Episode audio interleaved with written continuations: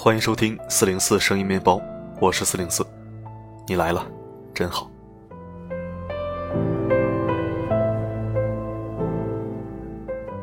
今天要分享的文章，估计又会让很多人感到惭愧，包括我自己。有时候读一些我不如文章的文章，我会感到很矛盾，自己都做不到，还假惺惺的在那里传递什么正能量。可是我又总会用这样一句话安慰自己：如果不读，你又怎么知道自己有多不堪？如果不读，你或许还在一条死胡同里越走越远。好吧，对于家这个问题，我是那种乱到自己看不下去了会大扫除的人。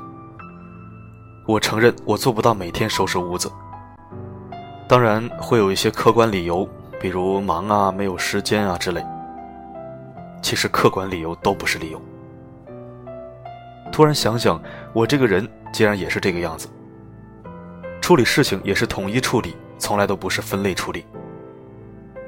不知道正在收听的你对家是怎样的态度呢？今晚为你带来的文章是来自肖卓的深度好文。你对待家的态度，决定了你的修行。一起收听，听完记得在留言板与我共勉。如果你做的比我好，别忘了好好刺激刺激我，谢谢。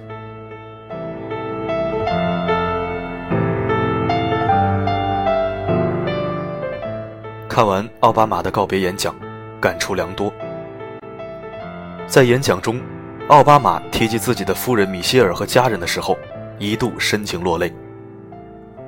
米歇尔，我那来自南方的女孩，在过去的二十五年中，你不仅仅是我的妻子和孩子们的母亲，还是我最好的朋友。你凭借自己的优雅、风度、勇气和幽默。出色的完成了一个你本来没有要求的角色。说完这段话后，奥巴马掏出了一个白手绢，擦了擦眼角的眼泪，场面十分感人。在西方国家的传统文化中，貌似都非常强调爱妻子、爱家庭，连之前被斥为不尊重女性的川普，也要和妻子秀一番恩爱，因为爱妻子和家庭。是一个男人的责任和担当的具体体现，是人性的绝对闪光点。不知从什么时候开始，每当我看到一个男人成功之后仍然十分顾家、善待家人，尤其是家庭观念非常重的时候，好感倍增。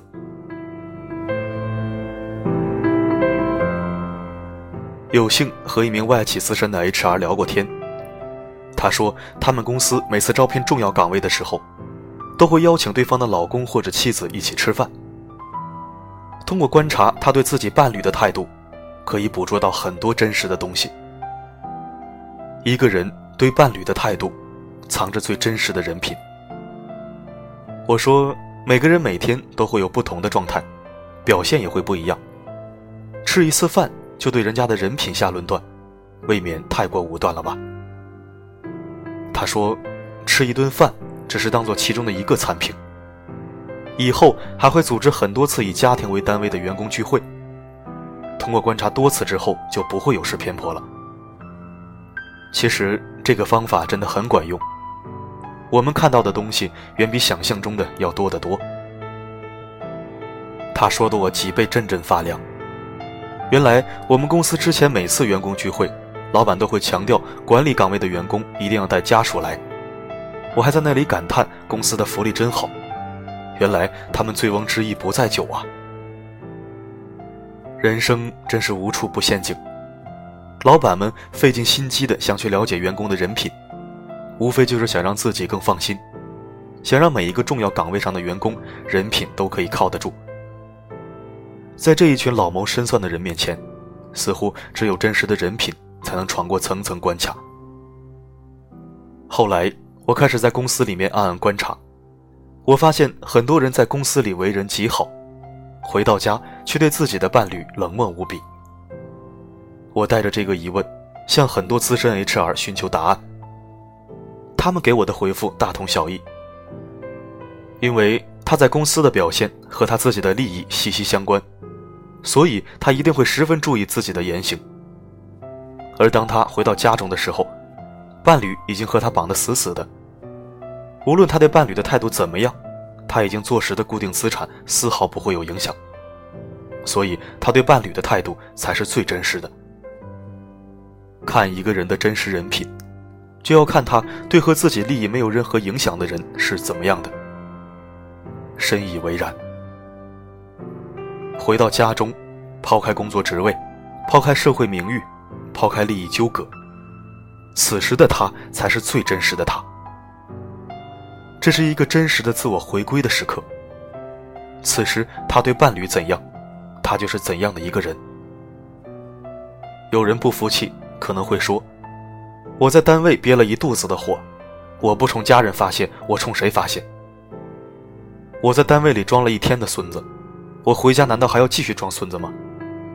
因为我爱他们，所以他们要接纳真实的我。这是我见过最不要脸的逻辑。因为你爱他们，因为你的这些坏毛病都是真实的，所以他们就应该承受你的臭脾气，所以他们就应该容忍你的坏性格。那做你的家人真可怜。自私就自私好了，请不要打着真实和亲情的幌子。记住，坏的东西始终是坏的，不管它是不是真实，不管它在你多亲近的人眼里，它都是坏的。你能伤害到的，都是你最爱最亲的人。改一改你对家人的态度吧。然而，我们真实的自我虽然有缺陷，但是我们无需为其感到羞耻。哪一个人又是天生完美的呢？真正应该让人感到羞耻的是，那个不肯改变却始终为自己的固执和懒惰搬来诸多借口的人。家人的关系同样需要经营，家人就是你最好的修身养性对象。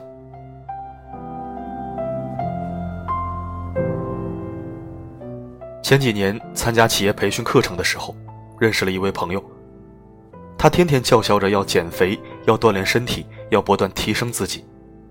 他微信的签名就是：“身体和灵魂必须有一个在路上。”但是他每次做一件事情都是三分钟热度，始终无法坚持下来。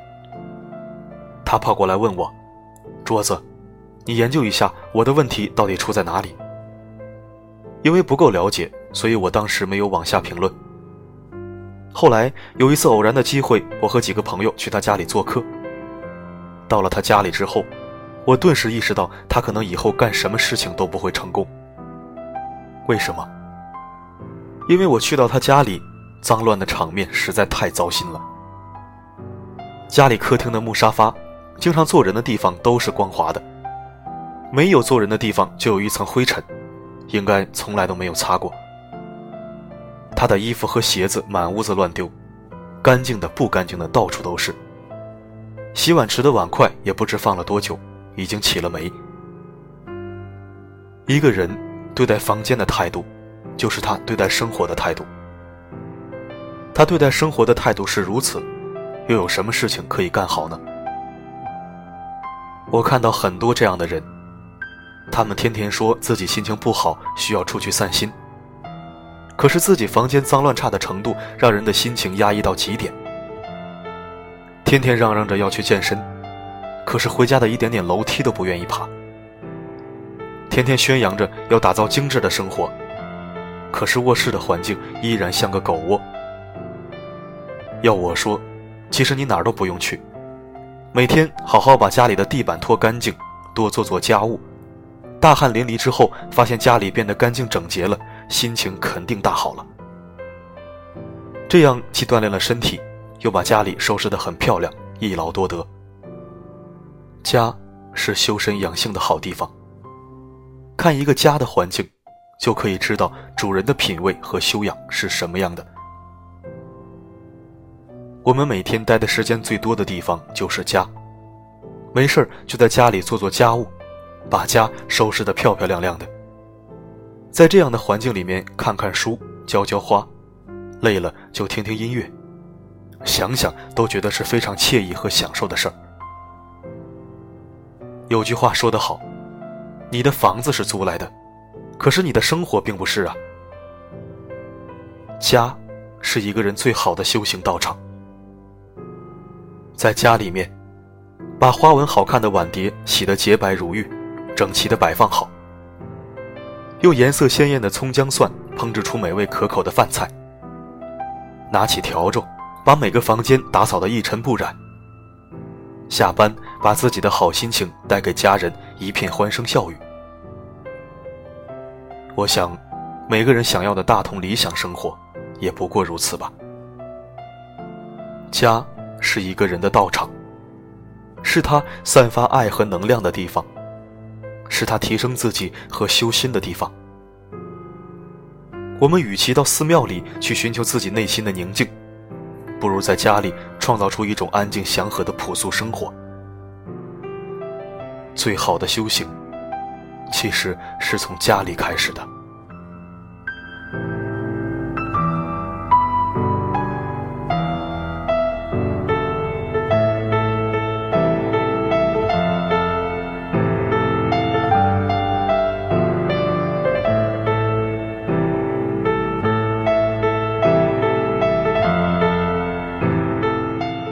感谢收听，这里是四零四声音面包。如果喜欢我的声音，可以添加关注。如果你觉得我们同频，那就置顶公众号。留言板随时为你留着位置，任何一条有营养的留言都有可能一入精选。春节放假期间，四零四声音面包依然风雨不误，每天用文字、图片或者声音和你谈心，向你问好。温暖声音公众号将以图片或者语音的形式推送温暖。我的声音能否让你享受片刻安宁？我是四零四，不管发生什么，我一直都在。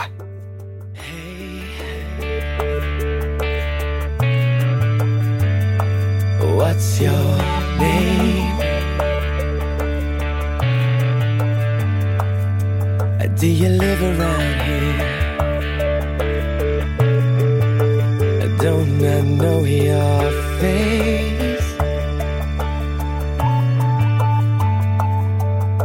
You say I've been a stranger for too long. I didn't even notice I was gone, and I wanna come back